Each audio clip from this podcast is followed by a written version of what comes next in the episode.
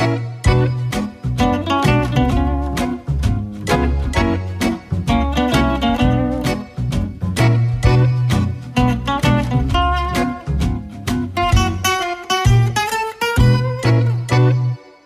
und herzlich willkommen zu Ich sag mal ja, dem Podcast für die freie Trauung. Schön, dass ihr wieder mal dabei seid bei der mittlerweile 16. Folge. Heute geht es um die ganz großen Emotionen. Diese Folge zeichne ich gerade mitten in der Fußball-EM auf. Da geht es ja scheinbar immer wieder um die großen Emotionen. Heute auch um Emotionen bei der freien Trauung. Ich bekomme als Trauredner immer wieder Anfragen und einige, die sind dann manchmal auch gleich ziemlich konkret. Die äußern gleich ziemlich konkret die Vorstellungen.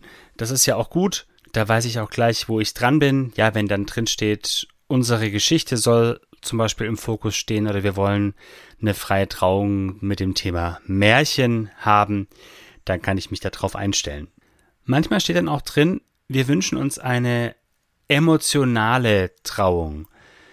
Und mit solchen Aussagen tue ich mir immer relativ schwer. Ich verstehe auf der einen Seite den Gedanken, es soll berühren und so weiter. Das ist auch was, was man bei einer Hochzeit erwartet. Häufig werden ja so kleine Tempopäckchen auch verteilt mit dem Slogan für die kleinen Freudentränen, ja, weil man sagt, ja, das gehört zu einer Hochzeit dazu, das ist auch so ein bisschen die Erwartungshaltung. Und trotzdem tue ich mir mit dem Wunsch nach einer emotionalen Trauung schwer. Was bedeutet emotional? Was die Paare damit meinen, die das sagen, sie wollen eine emotionale Trauung, die Leute sollen gerührt sein, ja, die Leute sollen weinen, mit den Tränen kämpfen, das sind ja alles so Elemente, die da reinspielen und die Idee ist ja, daran könne man dann festmachen, dass es jetzt eine gute Trauung wäre oder so. Das ist so der Maßstab, also das ist so ein Kriterium, das auf jeden Fall dabei sein muss. Mm, ich finde es allerdings, wie gesagt, eher schwierig. Zum einen kann ich ja als Trauredner das gar nicht versprechen. Ich kann nicht sagen, ja, ich mache euch eine emotionale freie Trauung. Also ich kann sagen, ich mache das feierlich, ich bereite eure Geschichte in der Rede schön auf, ich erzähle die Anekdoten, die besonders bewegend sind aber ich kann nicht versprechen, dass es emotional wird. Wieso? Weil für Emotionalität, für Emotionen viele Faktoren entscheidend sind. Das fängt ganz banal an beim Wetter, ja. Also regnet es oder ist es ein super Wetter, ist es sonnig oder man friert, dann hängt es auch davon ab, wie ist denn die Stimmung, in diesem Fall die Stimmung der Gäste. Also sind die gut drauf oder sind die vielleicht angespannt, weil die Anfahrt vielleicht stressig war oder weil die fünf Kilometer entfernt parken mussten, weil der Parkplatz kurzfristig wegen einer Bombenentschärfung gesperrt war oder so, ja.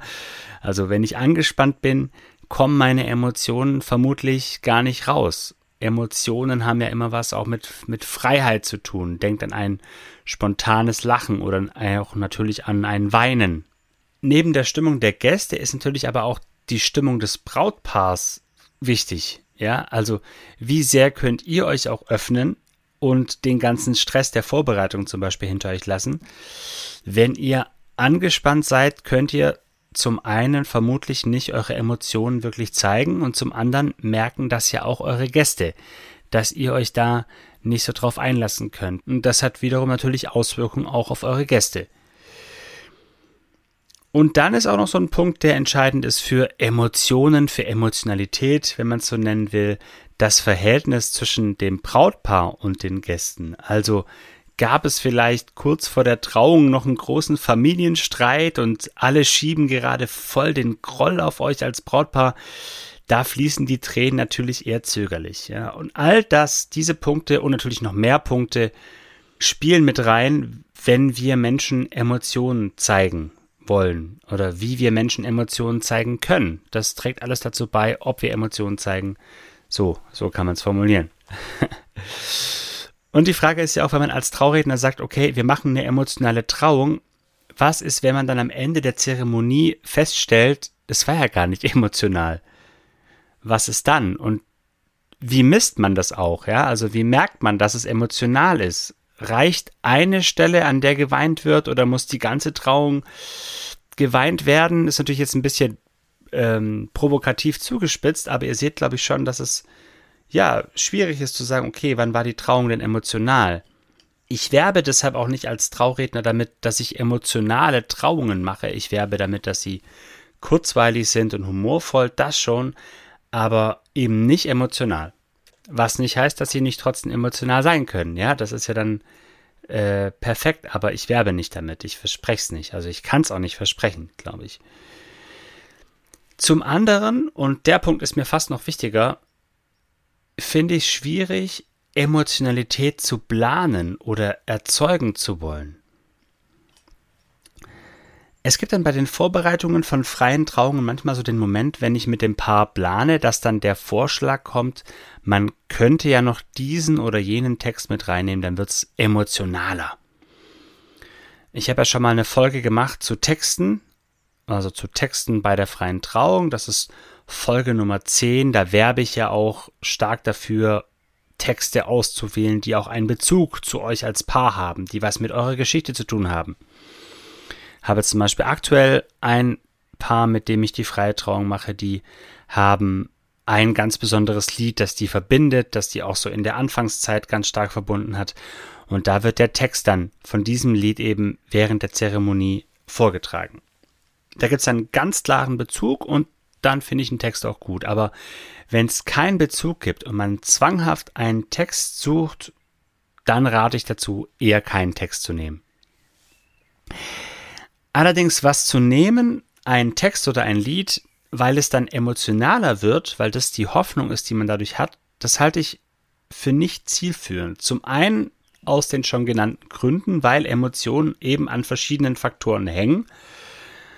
Vor allem aber glaube ich, wenn die Trauung bis dato nicht berührt hat, dann schafft es das Lied oder der Text vielleicht auch nicht. Ich glaube, dass die Trauung es allein schaffen sollte zu berühren. Oder anders gesagt, fände ich es komisch, wenn es ein Lied oder ein Text schafft, die Leute zu berühren, aber nicht die Trauung selber. Also kommt ja schon auch mal vor, aber ich glaube, das Ziel sollte schon sein, wenn was berührt, dann eben wirklich das Geschehen selbst, also das Trauversprechen, das Versprechen der Ehe, äh, der Ringtausch oder so. Das sind, glaube ich, so die Sachen. Aber ich glaube, mit einem Lied irgendwie Emotionen schaffen zu wollen, finde ich schwierig. Nicht zuletzt, weil das immer auch, oder mit einem Text Emotionen erzeugen zu wollen. Nicht zuletzt, weil das immer auch was von, ja, was von Manipulation hat. Ja, ist ein großes Wort, aber ja, klar, es ist schon das, ich setze ein Lied ein, weil ich damit das und das erreichen will. Ich lese einen Text, damit die Leute so und so reagieren. Und äh, da habe ich gerade bei einer freien Trauung ein Aber dagegen. Ja. Ich glaube, als Paar muss man diesen Anspruch nicht haben, die Trauung emotional zu machen.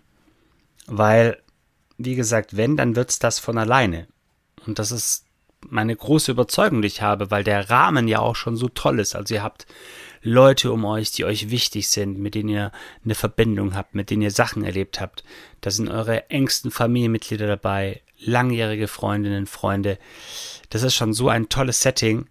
Ähm, es wird so oder so emotional. Es wird ja dann auch nachher emotional, wenn ihr euch ähm, Corona hin oder her umarmt als Gratulation oder es irgendwie schöne Reden gibt dann bei der Feier. Also ich glaube, die Emotionen sind ja da und die zeigen sich auf ganz unterschiedliche Weise. Ähm, das kann ja auch im Kleinen sein. Also nicht jeder ist ja der Typ, der dann irgendwie das Tempopäckchen dann leer heult. Ja, also ähm, deswegen glaube ich, ja, ist immer die Frage, was will man erreichen mit so einer emotionalen Trauung oder was ist das Ziel, wenn man sagt, man will es emotional machen. Und ich glaube, es setzt auch so ein bisschen unter Druck. Ja, das ist ja auch so ein Anspruch. Ähm, die Trauung muss, muss emotional werden. Das ist irgendwie wie so ein Gütekriterium, das man hat. Auch schon so Taschentücher zu verzeihen, finde ich, ist eine nette Geste, aber es ist natürlich auch schon so, erzeugt auch in gewisser Weise noch schon so eine Erwartungshaltung. Ja, ähm, es, es, muss heute, es muss heute rührend werden, es wird rührselig. Ähm, und diese Erwartungshaltung, die kann dann vielleicht zum einen der Trauredner die Traurednerin nicht einhalten, aber können auch vielleicht viele Gäste gar nicht erfüllen oder wollen sie auch nicht erfüllen. Ja, also natürlich darf bei Hochzeiten geweint werden, ja, und es wird ja auch geweint. Das darf und soll auch seinen Raum haben. Also es geht jetzt überhaupt gar nicht darum zu sagen, Emotionen sollen nicht vorkommen, um Himmels Willen, also natürlich Emotionen müssen vorkommen. Nur die Frage halt, wie sollen sie vorkommen? Auf welchen Weg sollen sie quasi den Weg in eure Trauung finden? Mm, und für mich auch immer die Frage, was, woher kommt diese Idee zu sagen, es muss emotional werden? Und, oder die große Frage ist da eher, was ist besser? Was ist besser, wenn alle Gäste weinen?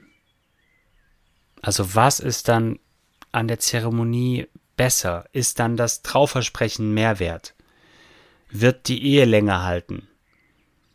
Wo ist der Mehrwert, wenn es unfassbar emotional wird? Woher rührt dieser Wunsch, dass es emotional werden soll?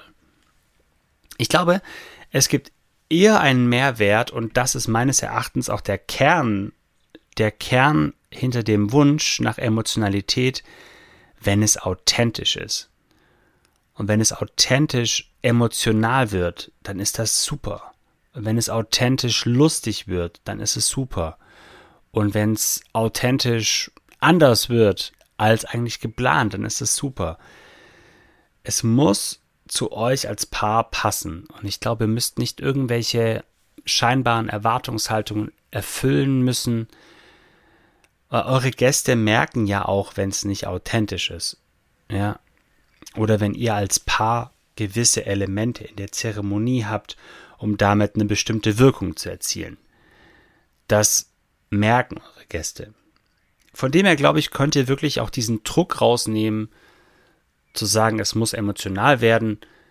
Man kann sich einfach sagen, es muss nicht emotional werden. Wenn es emotional ist, dann ist gut. Das hat seinen Raum, das hat seinen Platz. Natürlich zweifelsohne. Aber wir haben diesen Anspruch nicht, dass es auch das werden muss.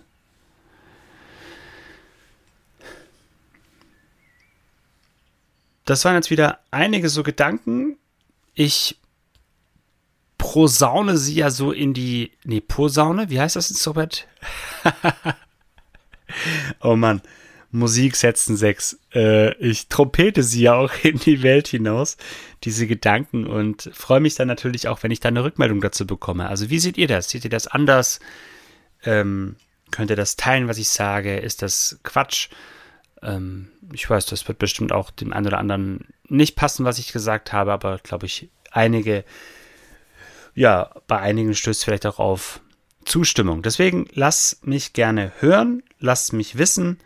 Ich freue mich auch immer, wenn ihr diesen Podcast abonniert, wenn ihr ihn weiterempfehlt, wenn ihr anderen sagt, guck mal, das ist ein ganz, ganz guter Podcast, da gibt es gute Anregungen für die freie Trauung. Ihr plant doch jetzt gerade. Ich habe ja auch die letzte Folge ähm, ganz konkret auch für Menschen gemacht, die was lesen müssen auf der freien Trauung. Also das ist vielleicht auch was für eure TrauzeugInnen oder Freundinnen, Freunde, Familienmitglieder, die was lesen müssen. Schaut gerne vorbei auf meiner Homepage trauredner-fabian.de. Dort findet ihr auch alle übrigen Podcast-Folgen und könnt auch den Link einfach weiterschicken an eure Freundinnen und Freunde. Ich freue mich sehr darüber und sage ja, bis zum nächsten Mal. Danke fürs Zuhören und macht's gut. Bis dann. Ciao.